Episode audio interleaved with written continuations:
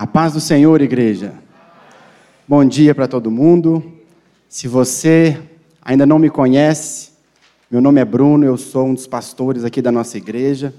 Eu sou responsável pelo happy hour, pelos nossos jovens. Olhando daqui, eu só vejo jovens, só jovens. Alguns jovens já estão com o cabelo mais branquinho, mas só tem jovem. Então eu queria convidar vocês a participar também do nosso happy hour. Todo sábado, 19h30, você é o nosso convidado. Juventude não tem a ver com a idade, não é verdade? Conheço alguns jovens de idade, mas que são tão velhinhos, tão velhinhos, e tem tantos que já viveram tantos anos, mas que são tão jovens. E aqui só tem jovem, então eu queria te convidar a estar ali conosco sábados às 19h30. Agora nós temos inclusive o apoio do Kids. Então, se você é jovem como eu, com filhos como eu, você pode ir levar seus filhos, que eles vão ficar bem cuidados ali. Amém?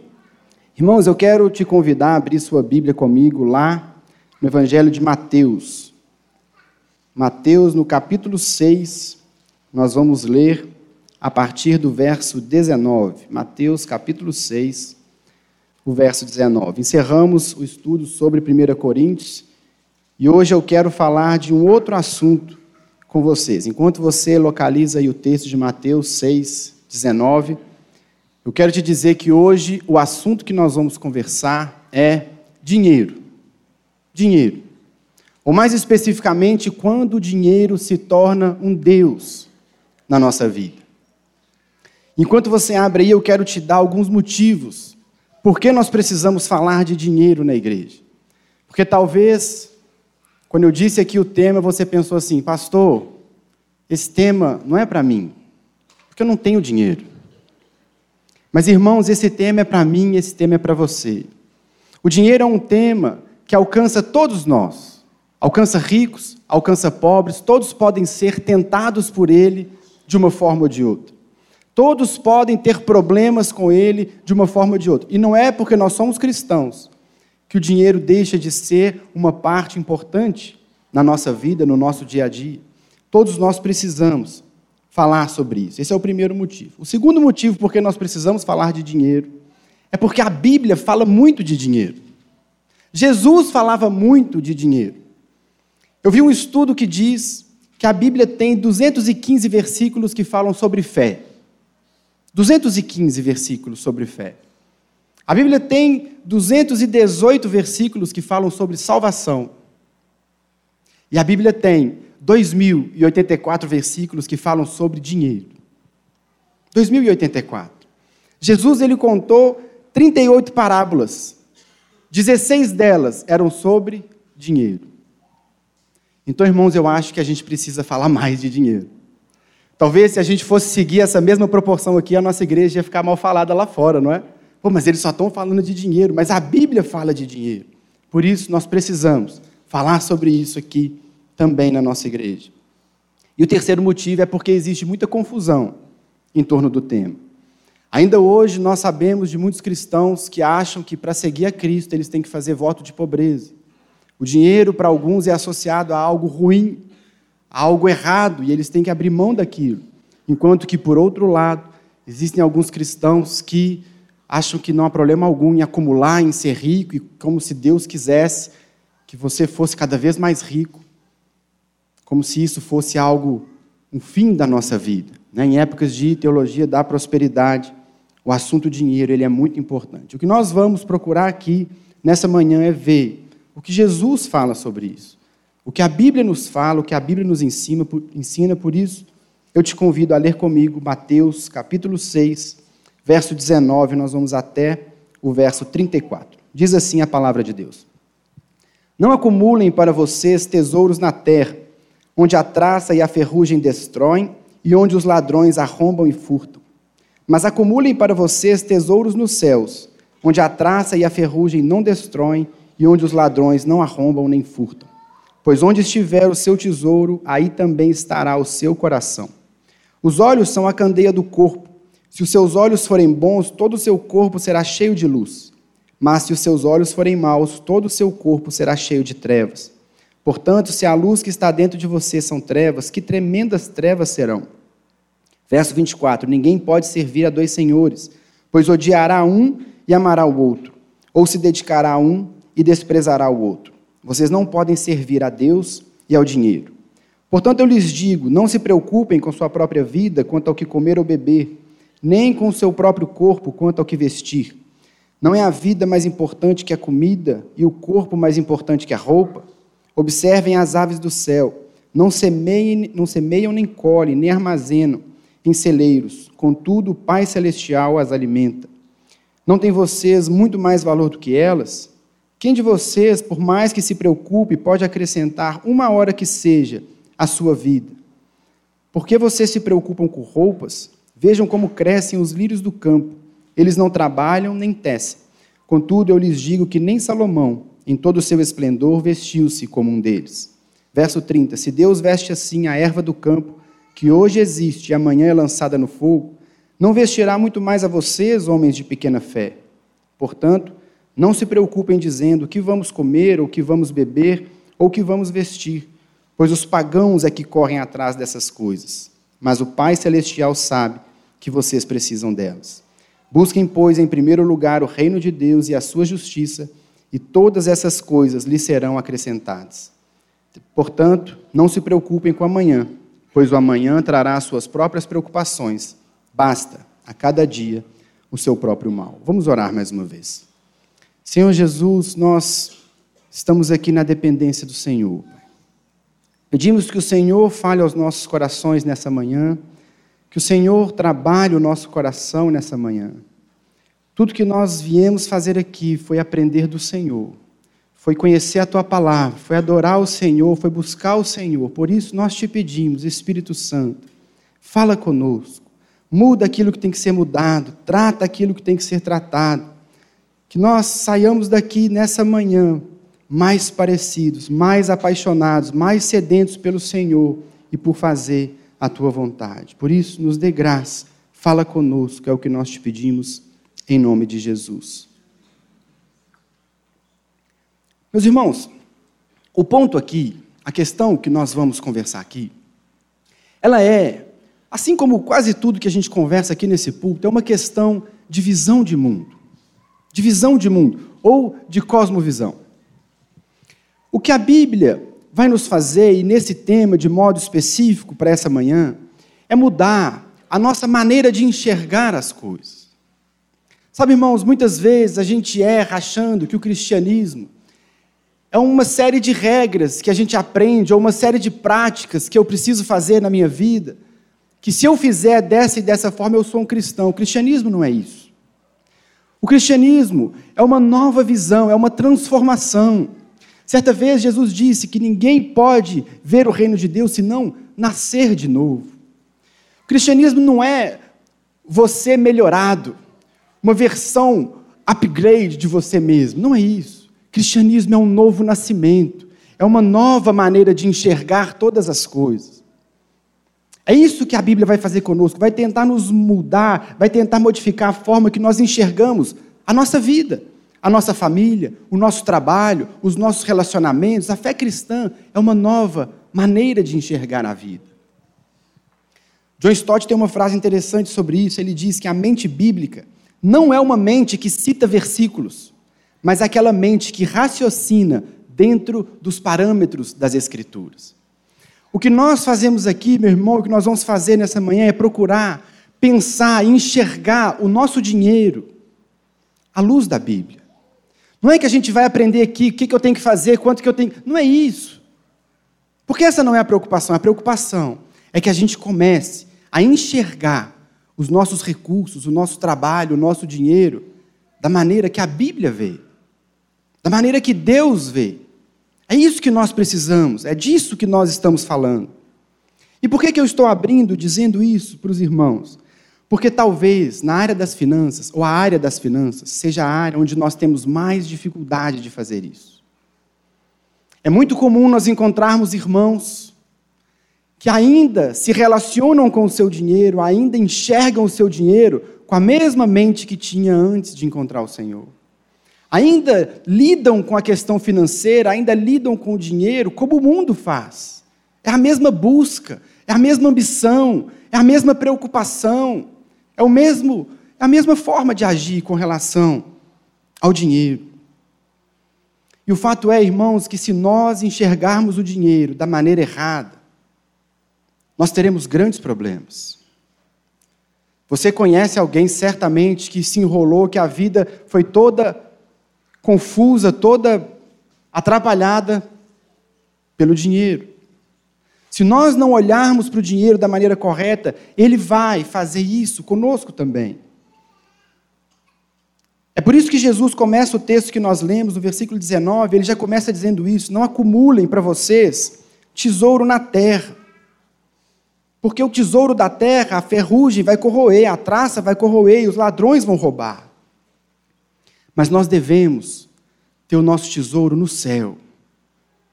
Porque lá o ladrão não rouba, lá não tem traça, lá não tem a ferrugem. E ele diz: porque onde estiver o seu tesouro, ali estará o seu coração. O que Jesus está dizendo com isso, meu irmão, que se o seu tesouro estiver nos seus bens, se o seu tesouro estiver naquilo que você tem, no seu dinheiro, no seu patrimônio, ali estará o seu coração. Ou seja, você vai dedicar sua vida, você vai inclinar sua vida para essas coisas. Se o que vale para você, se o que é o seu tesouro, se aquilo que é mais importante para você são as coisas que você tem, são os seus bens, é o seu dinheiro, é o seu salário. A sua vida inteira vai se inclinar nesse sentido. As suas emoções, os seus projetos, os seus sonhos, todos vão caminhar voltados para essas coisas. É disso que Jesus está falando. Não tem um tesouro nessas coisas, porque senão a vida de você vai seguir por esse caminho. Mas se o seu tesouro estiver no céu, a sua vida vai seguir por esse caminho. E o tesouro na terra, meus irmãos, é não é definitivamente o que Deus tem para mim e para você. Essa é uma preocupação que tem que mexer conosco. Onde está o nosso tesouro? E essa tem que ser uma pergunta que a gente se faz. O assunto é sério, o assunto é grave. Como eu disse, muitos irmãos acabam entrando por esse caminho, errando nesse sentido fazendo o seu tesouro aqui na terra. O assunto é tão grave que no texto que nós lemos, Jesus chega a comparar o dinheiro a uma divindade. A uma divindade. Jesus diz: você não pode servir a Deus e ao dinheiro. Eu não sei a sua tradução, a minha tradução diz dinheiro, mas outras versões dizem mamon. Mamon era uma divindade ligada ao dinheiro, aos bens, às posses. Isso que era mamon. Jesus está igualando, ele está dizendo que o dinheiro, ele pode se tornar como uma divindade. O dinheiro em si não é uma divindade. Talvez você tenha aí no seu bolso algum dinheiro, ou na sua conta bancária, certamente você tem algum dinheiro. Você não está armazenando lá uma divindade. Não é disso que Jesus está falando, mas ele está dizendo que a maneira como você se relaciona com o seu dinheiro, você pode fazer dele ou dinheiro ou um Deus na sua vida. Esse é o grande ponto aqui. O assunto é relevante, o assunto é grave. Sabe, irmãos, o problema da igreja, o, problema, o maior problema dos cristãos hoje, não é a discussão do aborto lá no Supremo, não é a ideologia de gênero, não são as seitas, não é nada disso. O problema hoje, meu irmão, é o consumismo, é o materialismo que tem entrado que tem entrado no coração de muitos irmãos, que fazem com que ele perca o foco, faz com que ele perca o rumo. Em certo sentido, irmãos, é o dinheiro o principal, vamos chamar assim, o principal competidor com Deus pelo seu coração. Não é o diabo, é o dinheiro. Quem é que disputa nesse sentido? Disputa o seu coração com Deus ou pode tirar o seu coração das coisas de Deus? É o dinheiro.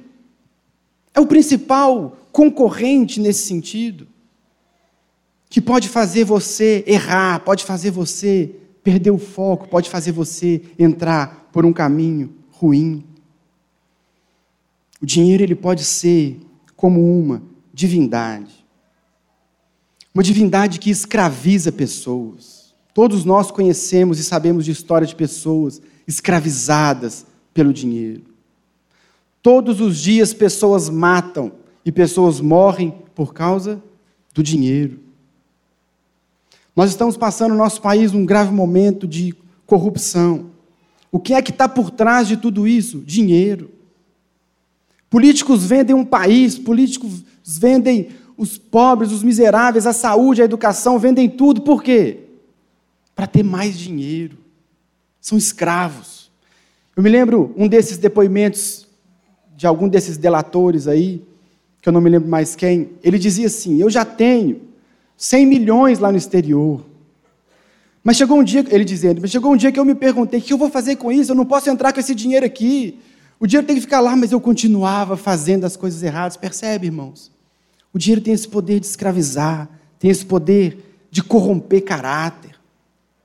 O dinheiro tem o poder de destruir famílias. Quantos casos nós conhecemos de famílias que são desfeitas pelo dinheiro? Amigos, amizades são desfeitas pelo dinheiro.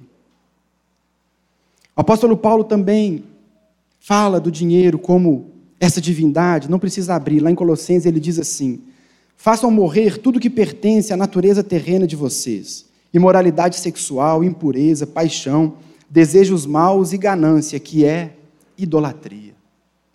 O apóstolo Paulo diz aqui, em linha com o que Jesus falou, que a ganância, ela é idolatria. Idolatrar, meu irmão, não é você ter uma imagem que você fica adorando, não é isso, não. Quem serve ao dinheiro também é um idólatra, também faz dele um Deus, também coloca ele no lugar de Deus. Tudo aquilo que ocupa o lugar de Deus na nossa vida se torna esse ídolo. Mas o grande ponto aqui do dinheiro, que é importante nós atentarmos, é que o dinheiro, ele tem o poder de nos cegar. A ganância é um pecado que nos cega. A ganância cega. Diferente dos outros pecados, a pessoa sabe que está cometendo. O ganancioso não. Tim Keller ele vai explicar esse texto, ele dá um exemplo muito engraçado. Ele fala assim que o pecado de adultério, a pessoa que comete, ela sabe o que está fazendo. Que a pessoa não olha para o lado e diz: Olha, não é minha esposa. Ele sabe, ele sabe o que ele está fazendo. Ele vai consciente. O ganancioso não. Ele acaba iludido, ele acaba entrando nisso sem perceber, porque a ganância é fácil a gente identificar no outro, não é verdade?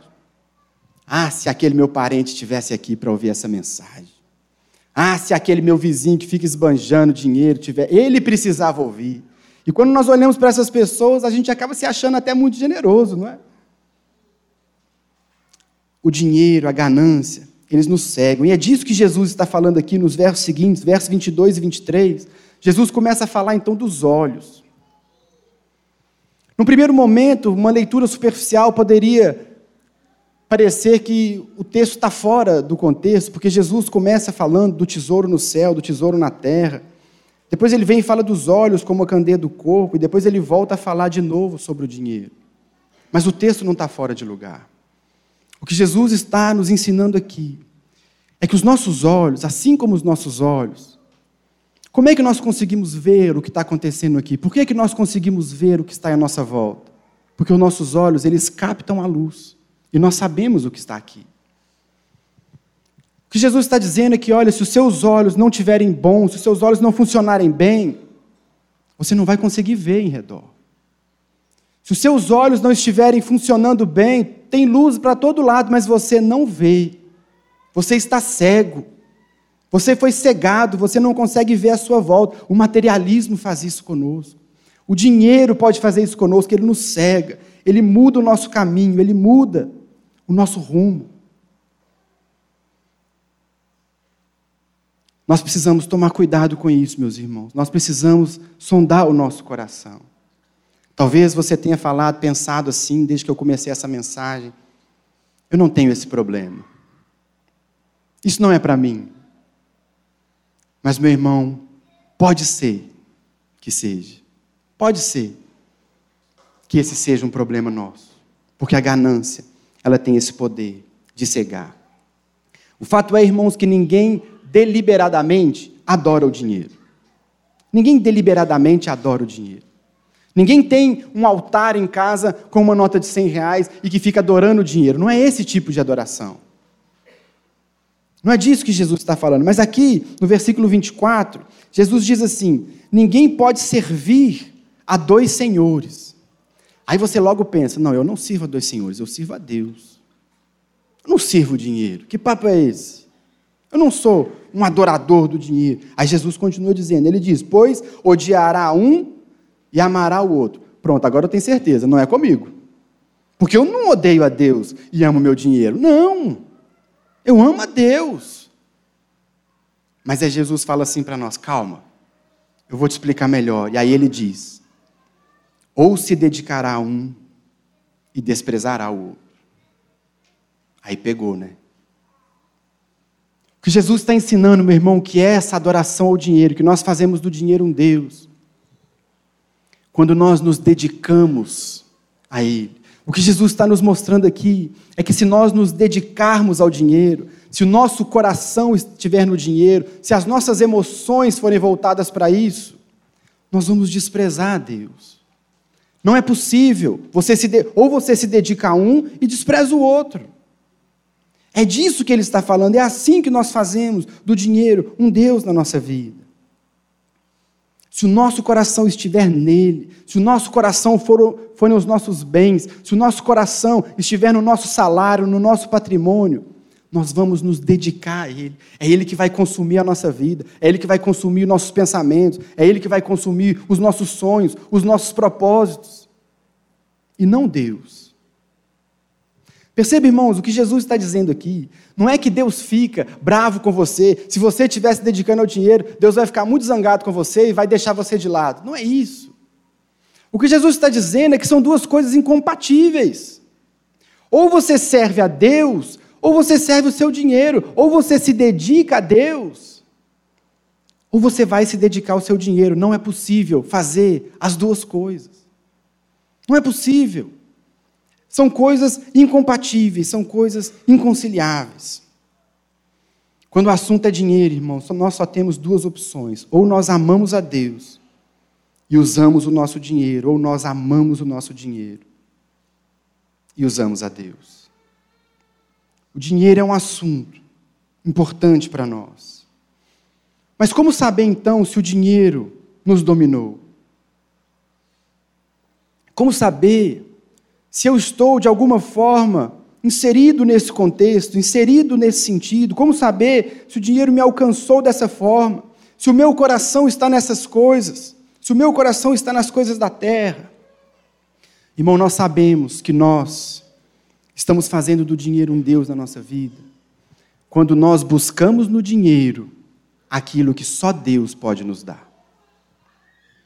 Nós fazemos do dinheiro um Deus quando nós buscamos encontrar nele aquilo que só o Senhor Jesus é capaz de nos dar. Por exemplo, nós fazemos do dinheiro um Deus quando nós buscamos encontrar nele valor, significado. Tem muita gente que acha que não é ninguém porque não tem muito dinheiro. Ah, porque se eu tivesse muito dinheiro, se eu morasse em tal lugar, se eu frequentasse determinado restaurante, se eu usasse determinada roupa ou se eu andasse determinado carro, aí eu ia ser alguém. Se nós fazemos isso, irmãos, nós estamos buscando valor no que o dinheiro pode dar. O dinheiro nos alcançou. Não apenas o valor próprio, mas o valor do outro. As pessoas às vezes medem as outras pelo tanto de dinheiro que elas têm. Se chega uma pessoa muito rica, aí trata bem, trata com toda pompa, trata com toda. Mas se encontra um irmão mais pobre, um irmão humilde, um irmão que não tem dinheiro, trata com desprezo. Se acha melhor do que o pobre, se acha pior do que o rico. Se nós permitimos isso no nosso coração, o dinheiro nos dominou. É o dinheiro que virou Deus, é o dinheiro que está mandando. Tantas pessoas só se relacionam com quem tem o mesmo nível social delas. Tantas pessoas que só se aproximam de quem tem o mesmo nível. Meu irmão, nesse mundo maluco que a gente vive, onde o dinheiro reina, onde o dinheiro governa, onde o dinheiro controla, onde o dinheiro faz tudo, vale mais quem tem mais.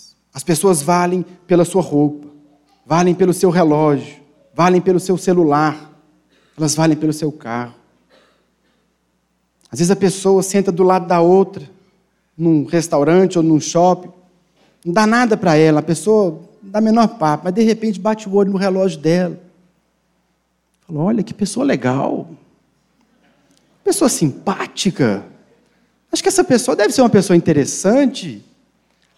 Às vezes acha que a pessoa não vale nada, mas vê ela chegando num lugar com um carrão, fala: Olha, eu achava que essa pessoa não era muito importante, mas agora eu vejo que é. Percebe, irmãos, como é sutil?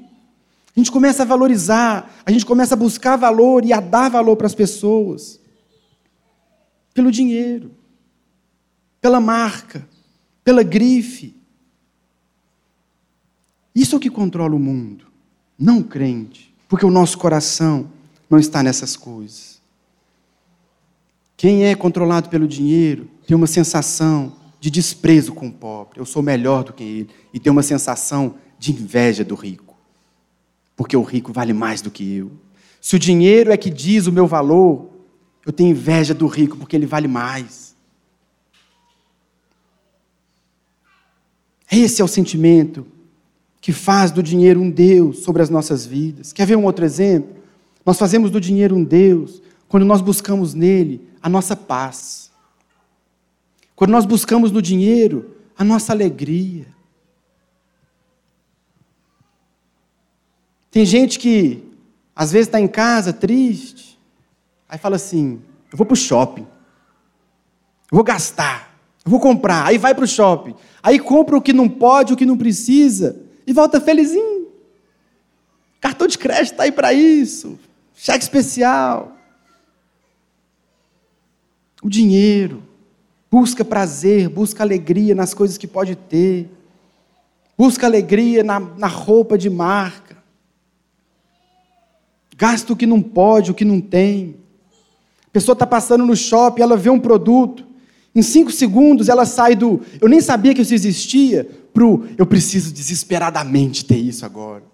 Pessoas que buscam valor, elas se encontram naquilo que ela tem. Porque se o dinheiro governa, irmãos, nós precisamos prestar contas para os outros, não é verdade? Eu tenho que andar com o melhor celular. Eu tenho que andar com a melhor roupa, porque eu preciso mostrar para as pessoas que eu sou alguém que tem valor. As pessoas buscam no dinheiro paz. Irmão, eu espero de coração que você não jogue na Mega Sena, mas sempre que você vê essa notícia assim, ó, fulano ganhou na Mega 80 milhões de reais. Qual o sentimento que vem no seu coração? Porque a gente tem esse sentimento. Eu tenho, eu sei que eu sou o mais pecador de todo mundo aqui. Eu tenho. Aí a gente pensa alguma coisa, na hora que você fala assim: 80 milhões. O que, que você pensa? Como eu penso? Eu vou confessar para você o que eu penso, porque eu sou o mais pecador. Eu me vejo numa ilha paradisíaca. Eu, a Rita, os meninos correndo, não ia ser só os dois, ia ter mais uns quatro ou cinco, correndo, fazendo nada. Com, lógico que o pastor Pipe ia estar lá, óbvio. Tomando uma água de coco. A ilha foi eu que comprei, tá? Só para registrar, para você entender minha imaginação. Irmãos, se nós pensamos que muito dinheiro é sinônimo de paz, o dinheiro nos escravizou. O dinheiro nos prendeu, o dinheiro nos pegou. A sensação que nós temos é essa: ah, se eu tivesse muito dinheiro, ah, se eu ganhasse esse valor. O dinheiro nos pegou. A preocupação é o dinheiro, o dinheiro é o que pode dar paz, o dinheiro é o que tira a paz. Tem gente que, se está com dívida, nem dorme à noite. Se não orou, se não leu a Bíblia, ah, amanhã está aí. Mas o dinheiro tira, o dinheiro tira o sossego. As pessoas buscam a paz. E o último exemplo que eu vou dar: as pessoas buscam no dinheiro segurança. Se nós buscamos no dinheiro segurança, segurança para a nossa vida, o dinheiro nos dominou. Sabe aquelas pessoas extremamente preocupadas com o futuro? E se eu perder o emprego? E se eu ficar doente? Como vai ser minha velhice? Quem vai cuidar de mim? Eu preciso de dinheiro. Eu preciso juntar. Eu preciso guardar. Eu preciso ter muito dinheiro, porque no dinheiro está a minha segurança. Irmãos, percebe como é fácil, como é sutil nós colocarmos no dinheiro algo que só Deus pode nos dar? Só Deus pode nos dar. A notícia que ninguém conta é que o dinheiro é um péssimo Deus. Ele não serve.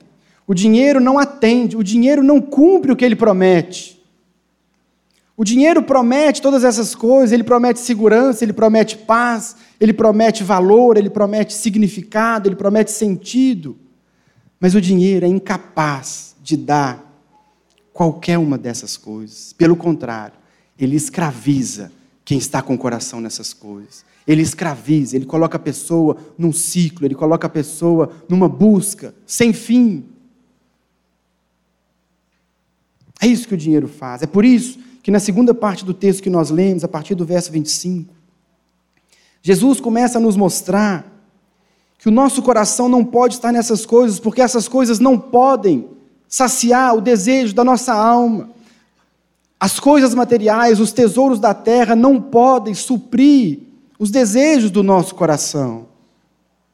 Só Deus pode. Só Deus pode. É disso que Jesus começa a falar aqui. Deus é que pode nos dar segurança. Deus é o lugar onde deve repousar a nossa confiança. Deus é em quem deve estar a nossa esperança. E não no dinheiro, porque Ele é incapaz de fazer qualquer uma dessas coisas. Jesus já começa dizendo nessa segunda parte, que é está intimamente ligada à primeira, no versículo 25, Jesus já diz: "Portanto, diante disso que eu estou te dizendo, diante desse risco do dinheiro se tornar um Deus para você, diante desse problema que o dinheiro pode representar na sua vida, Jesus diz: portanto, eu lhes digo, não se preocupem. Não se preocupem. O que é que Jesus está dizendo para nós? Deus cuida de você. Deus cuida de você. Se você confiar no dinheiro, Jesus está dizendo com essas palavras: se você confiar no dinheiro, você não vai ter paz. Se você confiar nessas coisas, você vai viver uma vida cheia de preocupação. Aí sim os pensamentos vêm: o que vai ser de mim? Se eu perder o emprego? E se eu ficar doente? Mas Jesus está dizendo: calma, Deus está vendo você. Deus está cuidando de você. Você não passa batido aos olhos dele. Ele está te vendo. Ele sabe o que você está passando. Ele sabe do seu futuro. É uma contramão. É um pensamento contrário.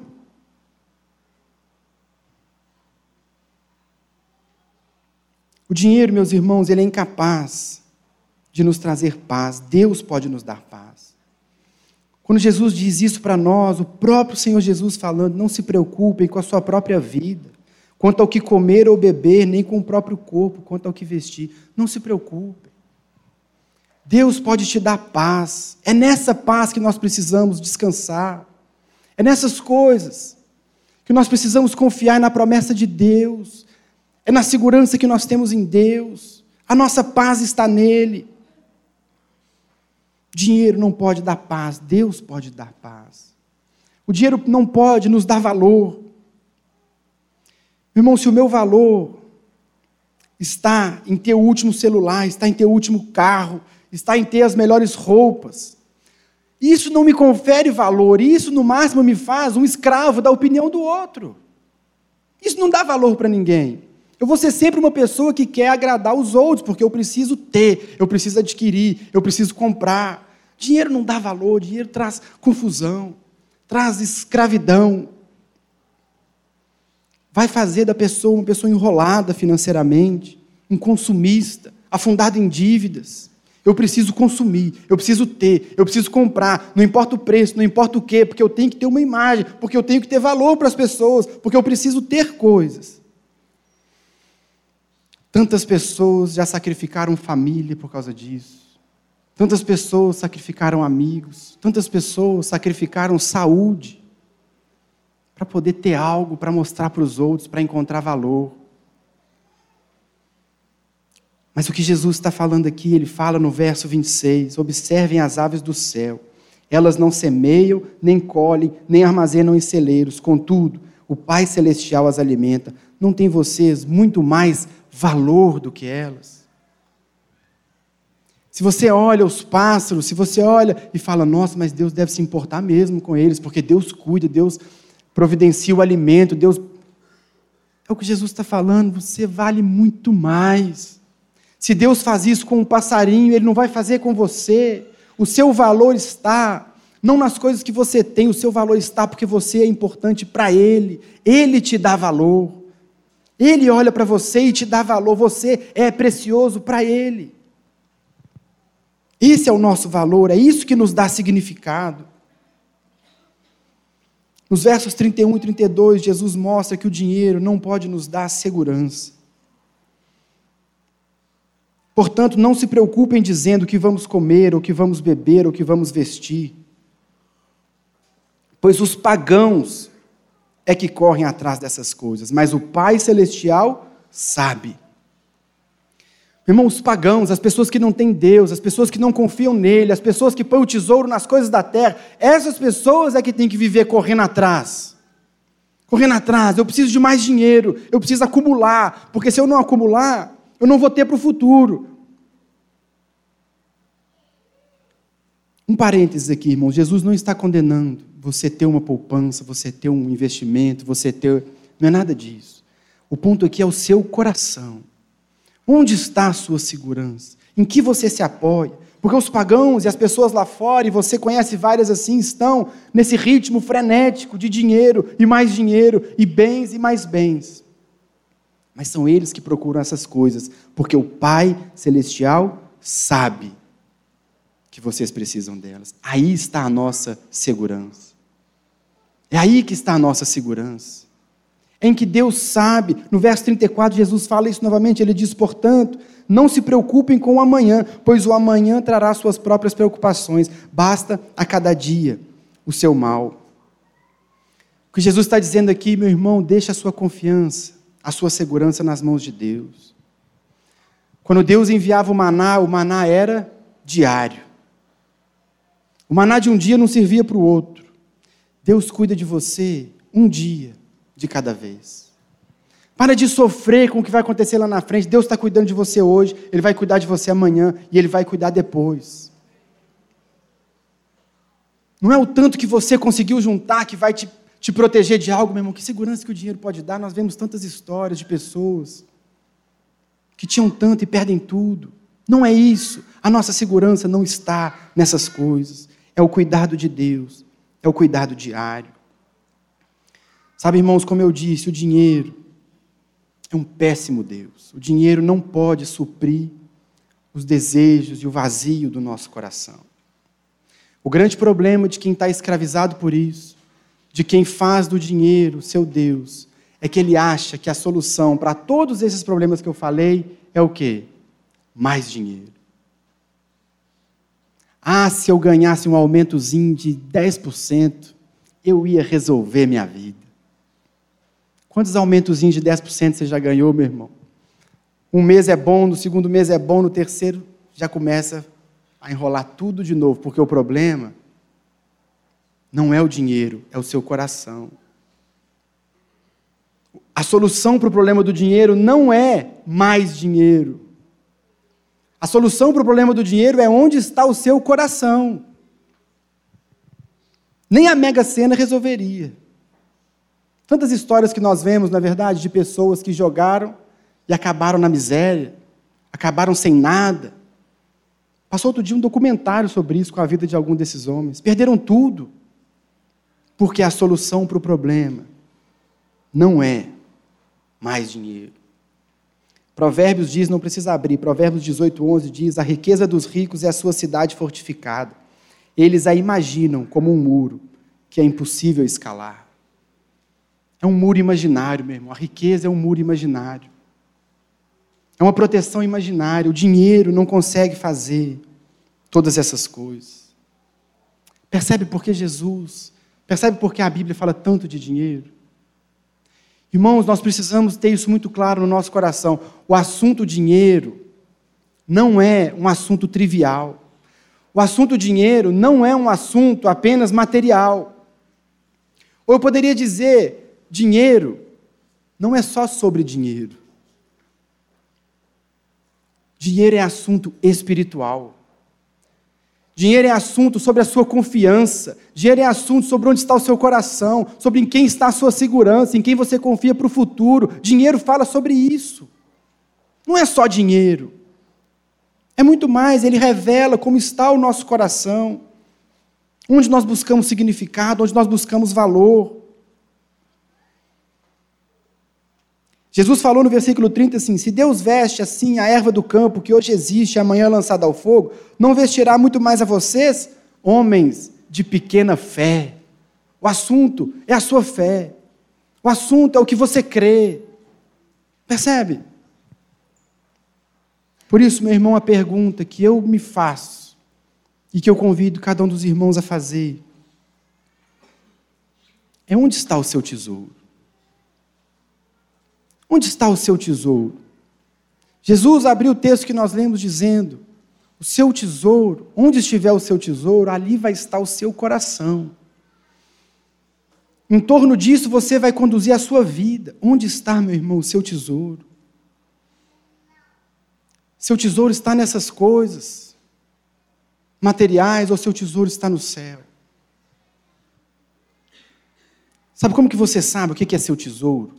É aquilo que você pensa assim: se eu tiver isso, tudo vale a pena. Isso é o seu tesouro. Se eu tiver isso, isso vai me dar sentido, isso vai fazer a minha vida valer a pena. Se eu tiver, eu quero isso, eu, eu conduzo a minha vida em torno disso. Isso é um tesouro. Eu quero, eu preciso. Sabe o anel do Senhor dos Anéis? É o meu precioso. Eu quero, eu preciso dele, não importa se ele vai me consumir, não importa se ele vai me matar, não importa se ele vai estragar tudo à minha volta, eu quero. Isso é um tesouro. É aquilo que a gente vive em função, é aquilo que a gente tem de mais precioso. Os tesouros da terra não podem suprir o nosso coração, mas Jesus pode. Só Jesus pode. Meu irmão, o tesouro verdadeiro para nós é Jesus.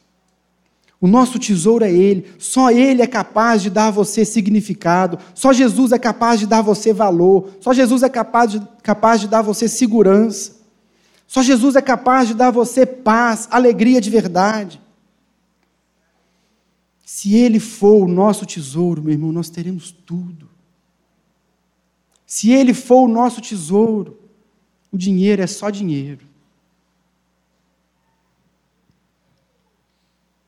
Sabe, talvez, enquanto eu dei aqui alguns exemplos, ou durante essa mensagem, você tenha se identificado com alguns pontos, com algumas áreas da sua vida que você tem focado no dinheiro, que você tem se dedicado ao dinheiro.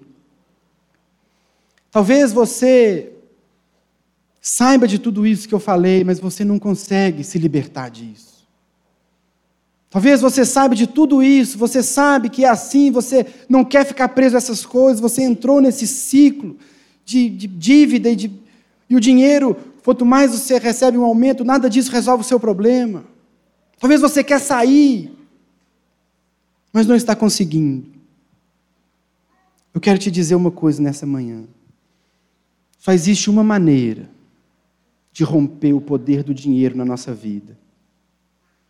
Só existe uma maneira de romper o poder do dinheiro na nossa vida e é através da fé no Evangelho. Eu vou explicar isso aqui. Eu disse há pouco que o tesouro é aquilo que nós temos de mais importante. Nós morremos para obtê-lo, não foi isso que nós falamos? O dinheiro é o que eu tenho de mais precioso, o dinheiro é o que eu tenho, o tesouro é o que eu tenho de mais valioso, é o que eu morro para ter. O Evangelho diz, meu irmão, que o tesouro de Jesus é você. O tesouro de Jesus é você. Porque um dia, meu irmão, Jesus pensou assim: eles são o meu tesouro. Se eu apenas os tiver, se eu apenas os tiver comigo, vale a pena, vale a pena pagar o preço, vale a pena fazer o que for preciso para tê-los. Por quê? Porque eles são o meu tesouro. E ele pensava em cada um de nós. É essa a mensagem do Evangelho. Jesus fez de nós o seu tesouro. Ele se fez pobre, a Bíblia diz, ele se fez pobre por amor de nós. Ele deixou a sua glória para morrer humilhado numa cruz, porque você é o tesouro dele. Porque quando ele olhou para você, ele falou, vale a pena. Isaías 53 fala isso, que Jesus viu o fruto do trabalho dele e ficou satisfeito, ele ficou feliz. Ele pensou, valeu a pena. Valeu a pena. Tudo que eu passei, tudo que eu fiz, porque eles são o meu tesouro. Meu irmão, é essa consciência que te liberta do poder do dinheiro. Essa consciência que te liberta de buscar significado nas coisas materiais. Jesus morreu por você, você é o tesouro dele, você vale o preço que ele pagou com o sangue dele naquela cruz, você vale, não é o que você tem, não é o que você consegue comprar, não é o que você consegue acumular, é o que ele fez por você. Isso te dá significado, isso te dá segurança, meu irmão. Ele pagou o preço por você, você está seguro nas mãos dele. Você está seguro. Confia nele, você está seguro, nele você pode ter paz, nele você tem alegria de verdade. Só o Evangelho, meus irmãos, nos liberta do poder do dinheiro. Coloque o seu coração nele, faça dele o seu tesouro, porque você é o tesouro dele. Isaías 55, não precisa abrir, Isaías 55, versículo 1 e 2 diz assim: Venham, todos vocês que estão com sede, venham às águas, e vocês que não possuem dinheiro algum, venham, comprem e comam. Venham, comprem vinho e leite sem dinheiro e sem custo. Por que gastar dinheiro naquilo que não é pão e o seu trabalho árduo naquilo que não satisfaz? Escutem, escutem-me e comam o que é bom e a alma de vocês se deliciará na mais fina refeição. Não é dinheiro, meu irmão, esse convite não depende de dinheiro. É isso que Deus nos chama, é isso a mensagem do Evangelho, é isso que te liberta, é isso que deposita a sua confiança no tesouro que está no céu. Que assim seja também o nosso coração. Que a gente tenha o coração como o de Jó, que quando Deus levou tudo de Jó, o que, que Jó falou? O Senhor deu, o Senhor levou, louvado seja o nome do Senhor. Meu tesouro está firme, meu tesouro não está no que foi, meu tesouro está firme no céu. Ou como o apóstolo Paulo, quando ele diz: Eu sei viver em qualquer circunstância, eu sei ter muito, eu sei ter pouco, eu sei ser rico, eu sei ser pobre. Minha riqueza, o meu tesouro não está nessas coisas, está em Deus. O Evangelho, irmãos, ele não apenas nos liberta do poder do dinheiro, mas ele faz de nós pessoas generosas. Que seja assim o nosso coração, que seja assim a nossa vida, que seja assim o nosso dia a dia. Que as pessoas vejam em nós uma vida transformada pelo Evangelho, pela maneira como nós lidamos com o nosso dinheiro. E para finalizar, eu queria ler só mais um versículo e eu encerro, não precisa abrir também. Quando João escreve sua terceira epístola, a Gaio, ele diz assim a Gaio: Amado, acima de tudo, faço votos por tua prosperidade e saúde, assim como é próspera a tua alma. Irmão, não tem problema nenhum ter dinheiro. Não tem problema nenhum andar de carro bacana, andar de roupa bacana, usar um relógio bacana, ter um celular bacana. Jesus, em momento algum, condena qualquer uma dessas coisas. O grande problema, meu irmão, é onde está o seu tesouro, onde está o seu coração. Porque onde estiver o seu tesouro, ali estará o seu coração.